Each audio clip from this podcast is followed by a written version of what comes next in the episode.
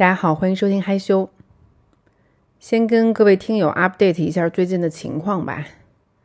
我已经进入孕晚期的最后两个月了，感觉还是有点不太一样的。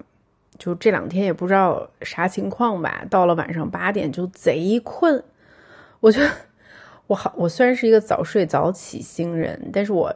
原来以我平时的作息，我好歹可以撑到九点半或者是十点。最近就是夸张到我八点钟，整个人就已经灵魂出窍，就必须躺在床上枕枕在枕头上，一会儿就要睡着了，很夸张。然后这两天又不知道为什么肠胃不太舒服，哎呀，一会儿便秘，一会儿又拉稀，不好意思。哎，总之就是确实这个身体没有以前感觉这么灵活哈。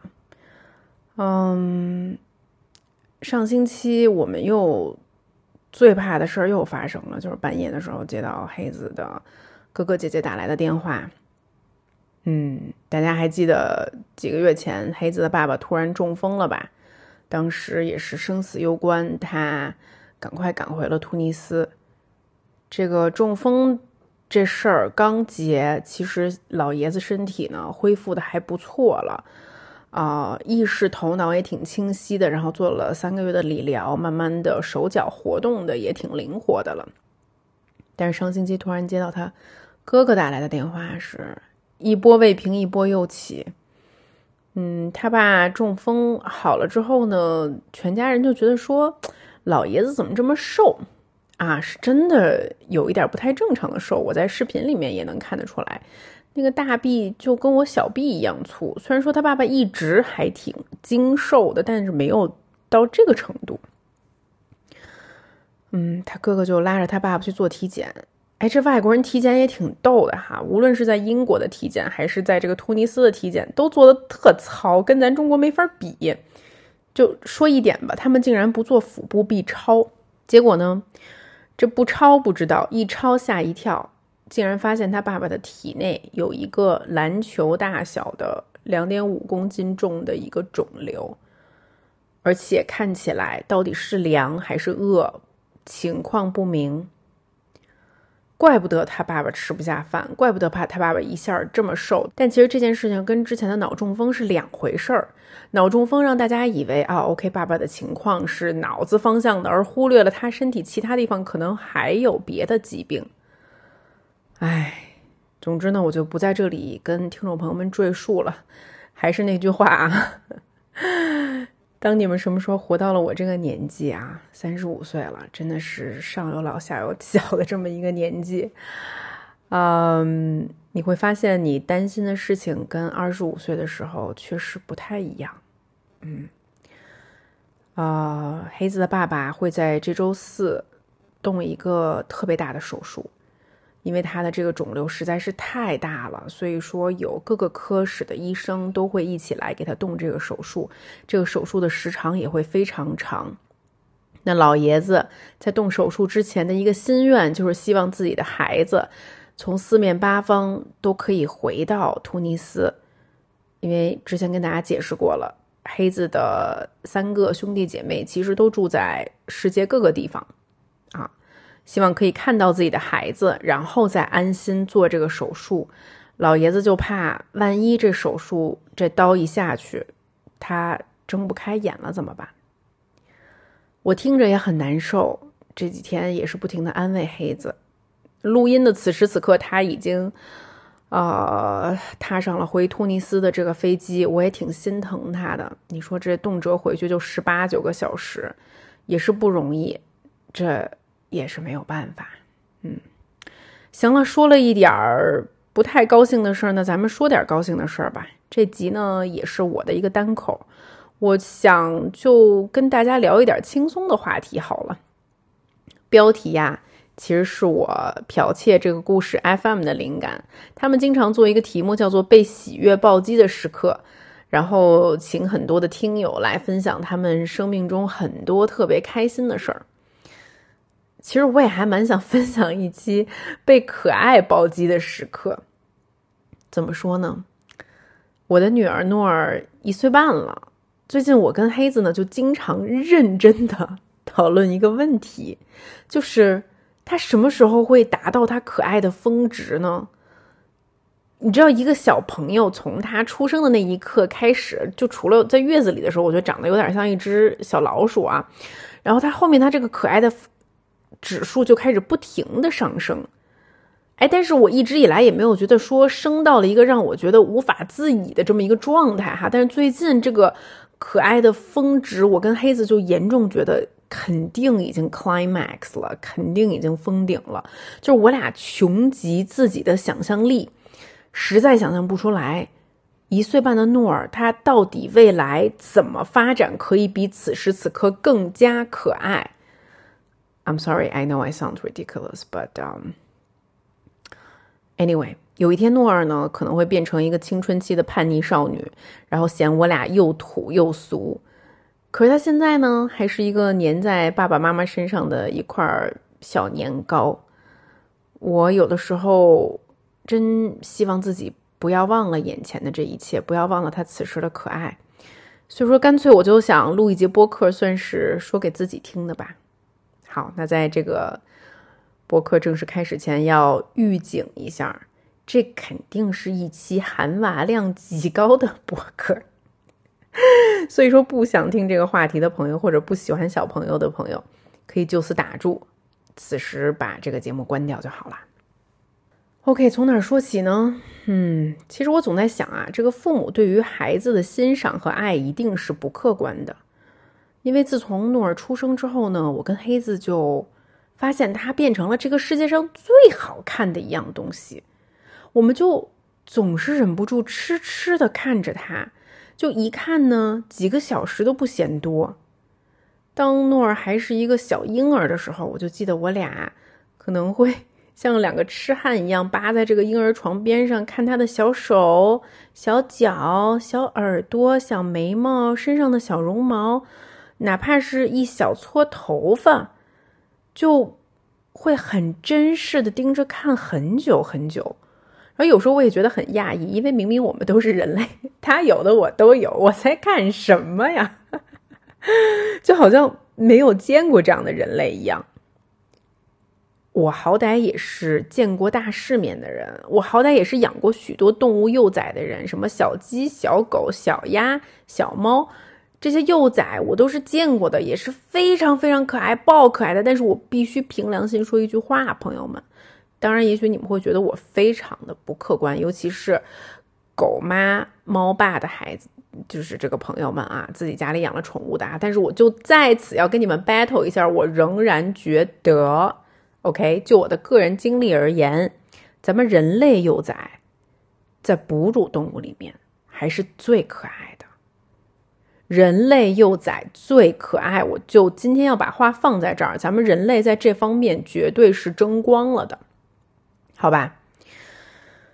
我的丈夫黑子呢，其实，在诺尔出生前不是一个很喜欢拍照的人，但是因为被 被人类幼崽的可爱攻击到了。无处遁形。诺尔出生之后，他其实就老求着我给诺尔拍照、录像，因为他老觉得自己拍的不好，我拍的好啊。无论是他笑了，还是他打嗝，还是他喝奶的样子，还是他后面吃吃饭的样子，还是他把脚脚放到嘴里面，他抬头啦，哎呀，他穿这件衣服好可爱。总之就是无数每一天很细小的瞬间。都想给他拍下来。黑子也经常感叹说：“哎，好怕，好怕，我忘了眼前现在看到的一切啊！我要使劲使劲把现在的这些东西牢牢的存在脑子里面。等我七老八十的时候，觉得人生没劲的时候，这些就是最值得拿出来回忆的片段。”我俩史无前例的呢，为诺尔。建了一个 iPhone 上的共享相册，就只有我俩共享啊。平时无论是他还是我，但凡是拍了诺尔的可爱照片或者录像，就会传到那个相册里面来。然后白天拍了看了他还不过瘾，晚上我俩还喜欢躺在床上，然后翻一翻这个共享相册，还要再品评一遍，还要再玩味一遍，你知道吗？然后两个人团在一起就笑得像个傻子一样。然后就一遍遍的感叹呀，就说 “Oh my God，太可爱了吧！”然后我就会捶胸顿足的问他，我就说：“Do you think she's the cutest？” 然后黑子就会说：“Absolutely，absolutely。”由此可以看出啊，听众朋友们，这种完全不理智的父爱和母爱。让我们发自内心的觉得诺尔就是这个世界上最可爱的宝宝。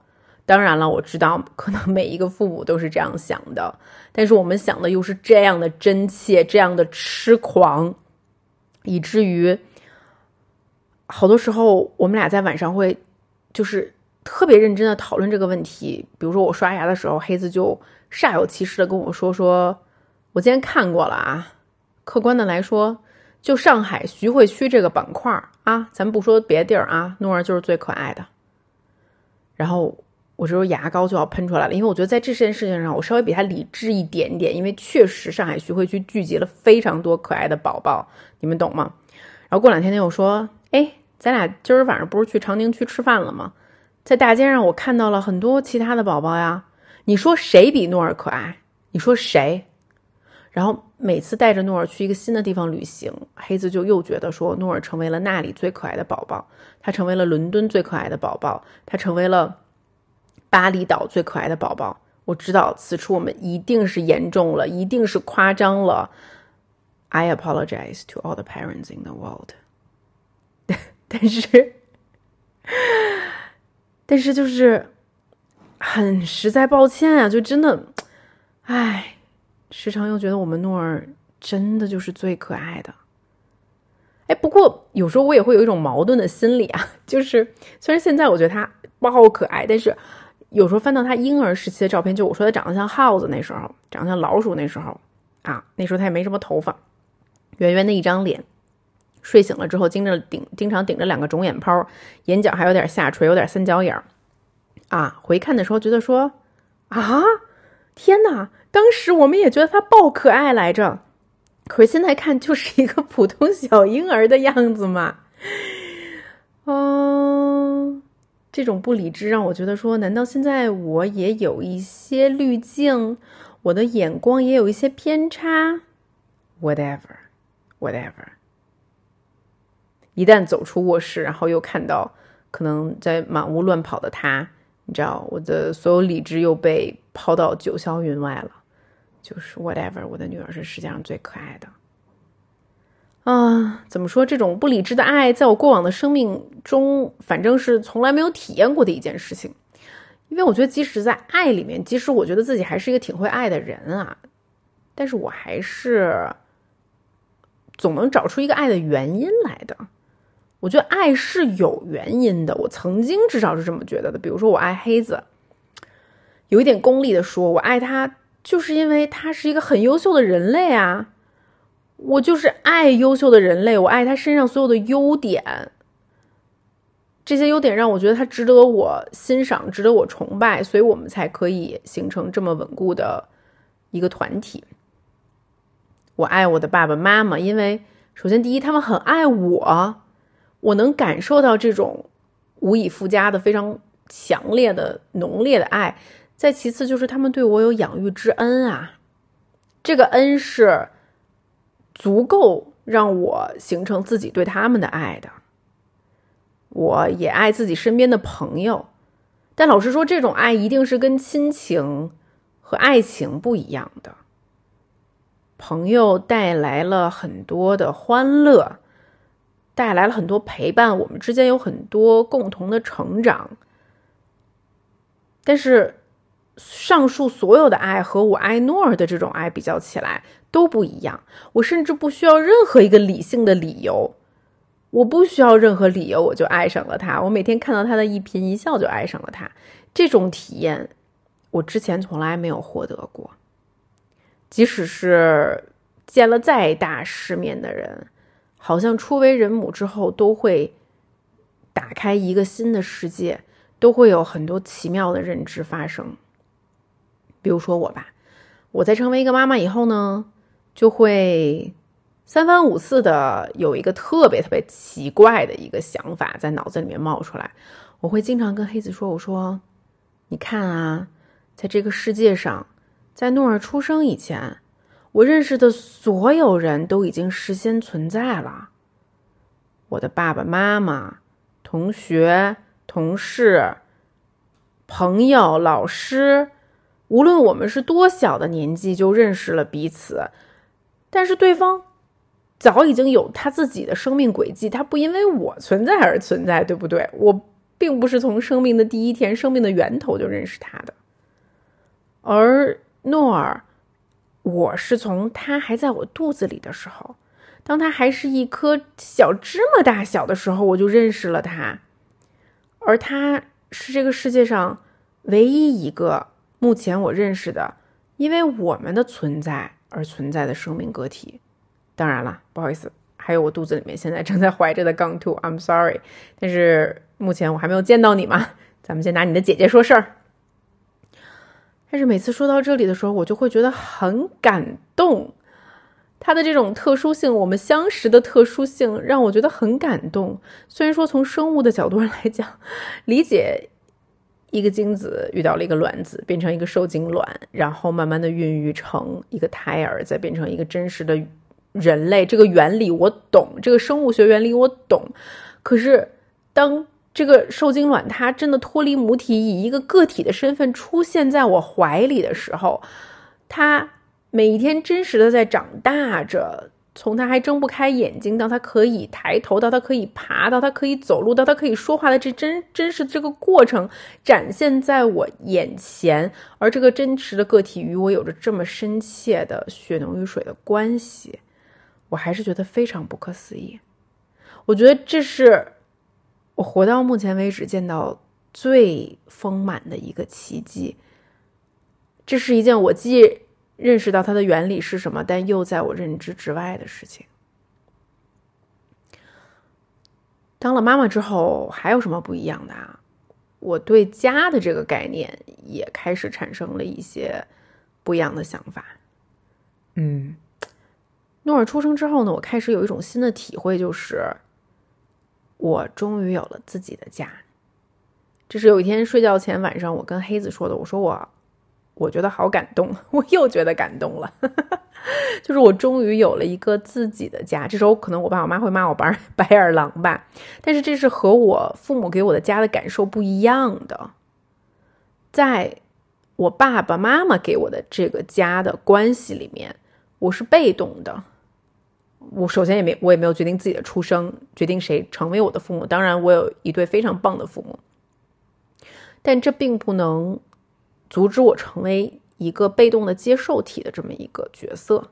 但是，在这个和黑子和诺尔成立的新的家中，我突然有了一种在大大的宇宙里面，在一切的不安定之中，我凭借自己的力量建立了一个属于我自己的小家的感受。而这两个选择，我都是主动的。一个是我主动选择了我孩子的父亲是谁，一个是我主动选择拥有自己的孩子。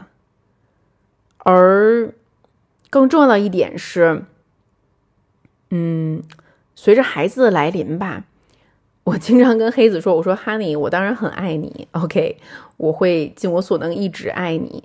但是我对你的爱和我们对诺尔的爱完全不是一个维度的。”但当然了，很奇妙的是，爱不是一个此消彼长的一个零和游戏。不是说我多爱你一分，我爱他就会少一分。爱是一个正和游戏，爱是会变得越来越多、越来越大、越来越丰富的。确实，在有了孩子之后，我觉得。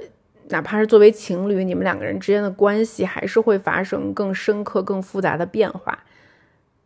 它像是一种很明确的生物本能的粘合剂。确实，有了诺尔之后，我跟黑子都更加恋家了。诺尔给了我一个更加具象的我自己创造的家的概念。嗯。提到小朋友的可爱吧，我现在觉得这个小朋友开始走路、开始说话的这段时间啊，真的是太可爱了。自从诺儿会走路之后呢，我跟黑子就觉得说，哎，这个世界上最美妙的声音就是他那个小脚丫踩在我们家木地板上发出的那种噼里啪啦、噼里啪啦的声音。他的步速很快，好多时候都是那种小跑着的，呃，然后有时候我可能会趁他不注意的时候回卧室做一点我自己的事情，然后没过多久就会听到。一双小脚丫噼里啪啦、噼里啪的由近由远至近的一个声音，然后嘴里还念叨着说：“妈妈在哪里呀？爸爸在哪里呀？”然后呢，就可以听着他垫着脚小脚尖儿开我们的门。他真的很厉害，我们那个门把手，现在对于他来说简直就是啊囊中取物，太容易了。然后呢，他打开门之后，我们就看到一个嘴里叼着小兔子的可爱小女孩，满脸笑容的出现了。这个时候，无论我是在化妆、工作，还是在上大号，都对他一点脾气都没有。然后我跟黑子就管这个行为叫做可爱攻击 （cutie attack）。然后我们俩就觉得说，这个世界上，seriously，这个世界上没有一个人可以打败 cutie attack。一旦诺儿对你发起可爱攻击，你就只能俯首称臣，你只能双手投降，你没有任何办法。诺尔，诺尔还有一个很可爱的点是，Oh my God！我知道我我整集可能都听起来像那种特别烦人的父母，所以就是听到这里已经受不了的听众朋友们可以随时关掉啊。嗯，那我继续。诺尔还有一个特别可爱的点是，他其实说话时间挺早的，于是我们作为大人呢，就可以早早的享受起他的童言无忌，因为小朋友开口说话这段时间真的是太可爱了。我在想说他说话早的原因啊，有一，我想百分之八九十的原因可能就是我们家的人都过于外向，从黑子到我爸我妈到我们家阿姨 Joy，每一个人都是大 E、大社牛、大社恐、社交恐怖分子。就说到这里，我要补充一下，就为啥有朋友。对黑子有一种误解，就觉得他是一个内向型的人。No no no no no no no no no no no no，你们太不了解他了。他是一个极端外向型的人，就是他是那种你把他扔到人堆儿里面，他整个人可以 carry 全场。尤其是比如说有 party 那种事情，他就是特别擅长搞氛围的人。当然了，就是来到中国之后呢，因为确实还是有一点点文化环境差异的。他的这个性格在跟中国朋友打交道的时候，可能无法表现那么淋漓尽致。但是像我俩刚在伦敦认识的时候，我是觉得我靠，这人怎么 never shut up？就是只有我俩，你也要搞气氛搞成这样嘛？就他那种搞气氛的本能，已经是他骨髓里的一种东西了。再给你们举个例子啊，就是他有多外向，就是如果比如说我们在家待了一个周末，他。基本上他是受不了的啊，就在家待两天以上的时间，他一定会出去找个朋友喝个咖啡，或者是喝杯小酒。如果实在找不到朋友的话呢，他会下去跟我们邻居待一会儿。就是我们这个楼里面住着很多外国的邻居，然后呢，他这个言辞就是修饰他是他得他可以这样下楼放松一会儿，轻松一会儿。OK，就是跟我们楼里面其他老外可能喝个啤酒，然后在楼下聊会儿天儿。我认为这个是一个终极外向人的一个表现方式了，就他跟陌生人聊天，被他称为就是充电，就是放放松。OK，这个是比我牛的。我们家阿姨也非常社牛，她是那种为了让诺尔混进隔壁小区玩上荡秋千，会在三天之内跟那个小区的几个阿姨混熟，混成姐妹的，以至于诺尔走在我们这一片儿啊，他就是。每隔五米就会跟另外一组带娃的人马打招呼，就是其他的带娃的阿姨和小孩儿。然后他一到广场玩，就是无人不知，无人不晓。诺尔来了！Oh my God！Here comes the Queen and Nor。当然了，就是这个，这一切都是跟我们家阿姨 Joy 她的社牛属性，呃，功不可没的。那。咱咱就不要提我爸我妈了，OK？就是我相信看我视频时间比较长的朋友都清楚，咱爸咱妈是哪种性格的人。我爸的外向是属于外放的表演型的，他的大招就是无论到了全国各地，哎，咱都不说全国各地，全世界各地哪一个陌生的公园，走进去之后，他都可以高歌一曲，然后与现场的这个群众打成一片。我妈是那种聊天女王，谁在她眼里都是宝贝儿。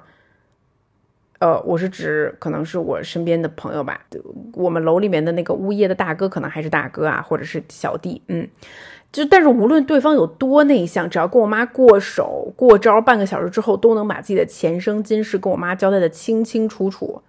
所以说，我就请大家记住邵家的一个铁律，OK，就是如果你们把这个铁律忘记了，那就是你们不够了解我们邵家。这个铁律就是邵家上下。我最文静，OK，竹子最文静，我最文静。然后你们再用我的外向程度来衡量一下我们家人，你们就大概清楚这个家有多恐怖了，好吧？那么在这个艺人家族长大的小孩诺尔，我觉得他首先 get 到的一个技能就是，这个家太吵了，这个家人话都太多了。于是就是他很早就也逼着。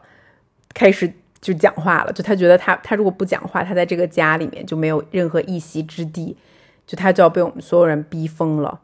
于是诺尔大概八个月的时候，他就已经开口叫爸爸妈妈了。啊，我记得他差不多一岁的时候吧，啊，一岁一岁出头，他就可以蹦出好多好多的单词啦，什么奶奶、抱抱、求抱、背背、娃娃，什么这些都没问题。嗯。他十八个月，也就是现在一岁半的时候啊，已经可以完整的说句子了，而且可以轻松的背下来好多的小诗歌和童谣。但是我猜他这个语语言爆发这么早的原因，还还真的是跟在外向家族的环境中长大有关啊。嗯，因为你们想象一下，但凡我们家有人，这个人就会对 诺儿不停的说话。所以我也挺好奇，万一说杠兔出生是一个天生内向型的人会什么样？哎，真不好说，因为他们说就是这个年龄离得很近的两个孩子，经常性格是很相反的。那目前我们来观察，诺尔也是一个大小社牛，也是一个很外向型的孩子。我这个杠兔，我这个老二要真是内向型，我真是好奇了。我也不知道他被我们这样一个艺人家族的人会不会逼得更疯。Anyway，无论是什么原因吧，反正现在这个一岁半的小孩呢，身高只有八十几厘米，每天在家里面噼里啪啦跑来跑去的，然后嘴里面就是总是振振有词。比如说呢，他会坐在我的肚子旁边，然后用他的小手轻轻地摸着我的肚子，哎，他真的还挺轻柔的。我跟他说轻轻的，他就不会很重，然后他就会说：“妈妈肚子里有宝宝。”然后再煞有其事的。可能指着他爸爸的肚子说：“爸爸肚子里没有宝宝。”然后呢，就会凑上来跟我肚子里的宝宝说：“这是宝宝的头，这是宝宝的脚。”嗯，我也不知道他是怎么判断的啊，反正他就随便指一指：“这是宝宝的手。”然后呢，就凑过去亲一下我的肚子，然后会说一句让我觉得简直就是把我甜化了的话：“他说我是你的姐姐。”诺尔，哦天呐，天呐，天呐！大家可以想象这个画面的可爱程度吗？就是我会被这个 QT attacked，attack 到现场晕厥。然后有时候呢，他会还会心血来潮哈，把自己手里捏的食物分给我的这个肚子里的杠兔吃。嗯，他可能是一根面条，或者又是一个什么小水果吧，反正他就会拿到我的肚子旁边，啊，不管不顾的说：“baby 吃吧。”哎，有可能是他不想吃的东西，反正就会说 “baby 吃吧”。啊，现在他基本上形成了每天都会撩开我的肚子跟杠兔打招呼的习惯。他会说 “baby 好”，然后轻轻的摸一摸，跟他说他是他的姐姐，还会亲上一口。这个行为反正让我多了一点信心吧。我其实本来因为我也是独生子女嘛，其实可能不太知道要。怎么调节两个小朋友之间的矛盾冲突？但是我相信，没准诺儿会是个好姐姐。不过我也跟黑子说好了，我说我有一个要求，就是即使杠兔出生了，我们还是会叫诺儿诺儿，而不是叫她姐姐，因为照顾杠兔是我们作为父母的职责。诺儿还是一个小宝宝，他只要做好一个小宝宝就好了。还有一事儿特逗，黑子特别喜欢给诺儿的毛绒玩具起名字，这点我也是很服。比如说，企鹅叫拼谷，啊，它有一个小女娃娃，然后黑子就管它叫 Melanie，小男娃娃就管它叫 Bobby，诺尔也喜欢跟着他的爸爸一起起名字。他小小年纪啊，他就开始起名字了。比如说，他管他自己的那个安抚玩具嘟嘟叫大嘟啊。呃，他他之前在我们楼里面，他看别的小男孩玩一只小猫，就是一个小的玩具猫啊。哦，他还特别特别喜欢。然后姥姥看到了之后，给他也买了一只差不多的猫。这个猫到家第一天，然后我就问他说：“我说诺尔，你的小猫有名字吗？”他就说：“它叫羞羞哒。”啊，真的，他就可能是信口随便给他起了一个，结果这只猫到现在都还叫羞羞哒。他给他的小羊起名叫爸，这个倒是没有什么创意啊。反正就是你可以听到他现在经常在自己的房间里面自言自语啊，说什么苹果在这里吧，Melanie 在这里吧，羞羞哒睡觉喽，大杜睡觉，诺儿也睡觉喽。哎，我也不知道为什么他很喜欢在。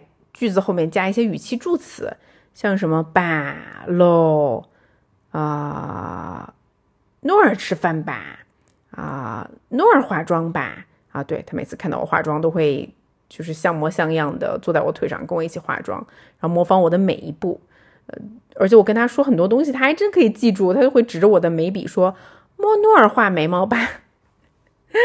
反正这些语气助词呢，就会让他的这些童言童语变得更加的有趣。谁受得了一个一岁半的一个卷毛的小女孩在你旁边看着你做事情，然后试图什么都 copy 你，然后跟你说诺尔刷牙吧，诺尔喝咖啡吧，诺尔睡觉喽。哎，反正当了父母之后，我才发现为什么大家都说孩子是你的一片镜子，他们真的在模仿你的一切。我有时候担心，说我这个这么爱臭美这件事情，会不会对他的科学家的生涯 形成什么不好的影响？嗯，比如说我有的时候啊，特别爱说一些口头禅，尤其是最近怀孕啊，就是肚子越来越沉，每次坐椅子上面坐上坐下的时候，都会不由自主的发出那个“哎呦喂”的那个声音，就是“哎呦，哎呦，哎呦喂”，就是有点难受嘛，然后。在旁边可能正在吃饼干的诺尔就会立刻紧接着学说一句“哎呦喂”，那个语气和腔调跟我一模一样。这时候我就想说：“天呐，诺尔，你是我的复读机吗？”然后他就会说：“复读机，太可怕了。”早上起来我去运动嘛，只要我穿着运动服从我的房间出来了，诺尔就会说：“妈妈锻炼身体，一二一二，妈妈锻炼身体。”然后把他那个小手举在天上动来动去的。我的健身房因为就在楼下，所以说诺尔下楼的时候经常会经过我在那里健身。然后看到他来了，我的教练就会说：“哎，你女儿来了啊，加油！You need to be a role model，加油挺住啊，他看着呢。”然后无论是多么难的动作，我都会尽我可能的把它做到最标准，然后故作轻松的跟他摇摇手。就我觉得，虽然说我现在还。怀着孕啊，但是我的脑海里面已经开始计划了。我一旦把这个老二给卸货了之后，我就要快速的活到 proper 的这个体育运动之中，赶紧把我这个原来这个跑步啊、什么网球的啊这个习惯都给捡回来。而且我就想说，原来我立 flag 的时候呢，还是觉得没有一个底层的动力，但现在有了诺尔之后，我会觉得我有这个动力了。这个动力就是我要给他做一个好的榜样。我就想象，如果说我可以恢复到跑马了，我能想象到，如果诺尔能来现场给我加油，天呐，这也太鸡血了！这个场面，我经过他的时候，那他要跟我喊妈妈加油，这简直就是比喝了十瓶红牛还管用。嗯，反正呢，在我心底，我还是挺迫不及待的做一个能让他骄傲的妈妈。虽然 可能他到了青春期的时候还是会看不上我，但是这并不妨碍我尽我所能。成为一个酷妈妈，所以说呢，我在想说，我的育儿理念现在就是，其实我没有什么育儿理念，嗯，如果说非得总结出来一条的话呢，我觉得那句话叫什么“鸡娃不如鸡自己”还挺对的，嗯，如果他看到爸爸妈妈都是很好的榜样，他如果看到爸爸妈妈都是很热爱生活的人，都是很自律的人。可能也会想不知不觉的做我们在做的事情吧，嗯，总之呢，在生孩子之前，我总觉得，哎，身为父母就确实是挺辛苦的，啊，而且我也老在想这件事情到底值不值得呢？确实，孕晚期很辛苦，刚生完他那段时间也很辛苦，喂奶很辛苦，照顾一个小婴儿根本就睡不好觉，还要操心着他有没有吃饱饭，他有没有得到好的教育和引导，他是不是安全的，他每天是不是开心。而你要是这样想的话，这种付出当然是不对等的。但是为什么这种付出需要是对等的呢？为什么你付出了，你就要从他的身上得到什么呢？其实爱，当他只仅仅以付出的形式出现的时候，它是很让人满足的。我为了我心中的这份满足，去这样付出一份不对等的爱，我其实觉得，至少在我现在看来，我是完完全全可以接受的。我不图他的任何回报。嗯，这种这种爱，可能我发现是在我成为妈妈之前，我想象我这么一个自私的人，从来不可能想象自己身上会有的。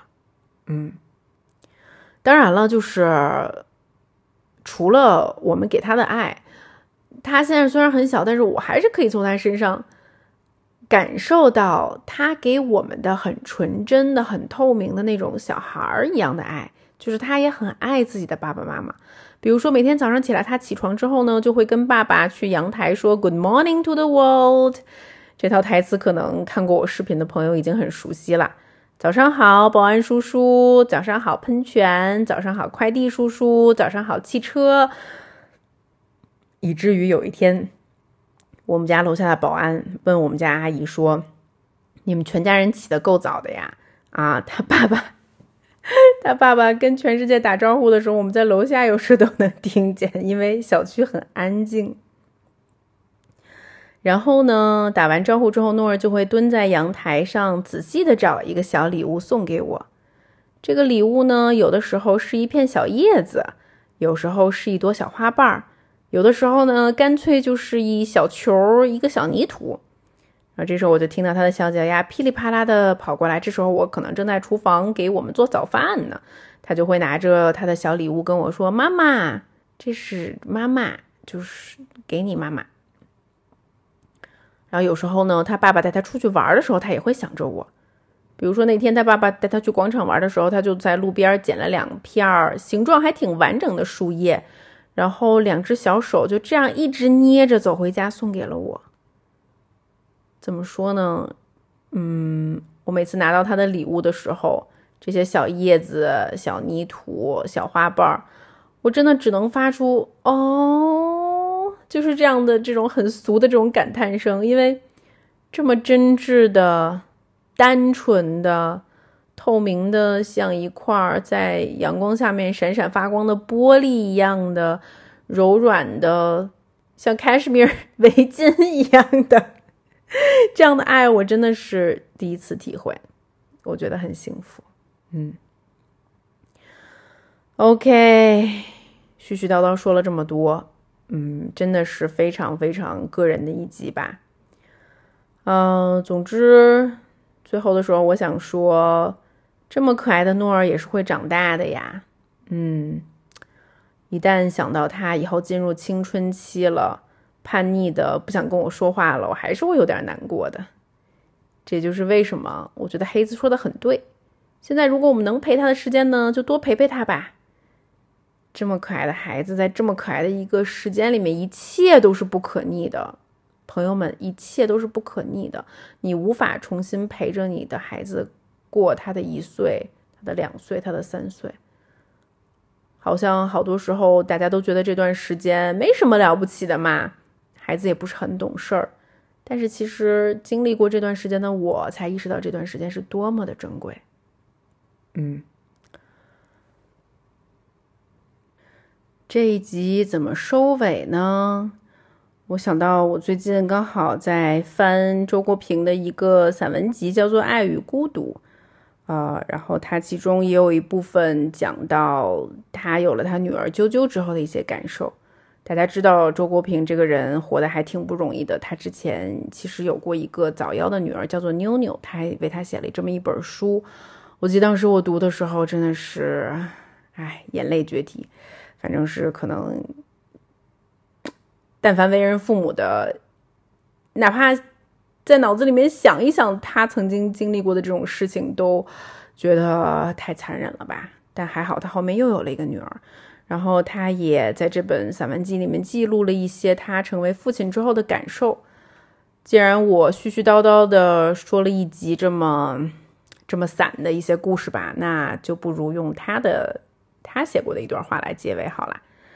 但凡美好的人生体验都是特殊的，若非亲身经历，就不可能凭借理解力或者是想象力加以猜度。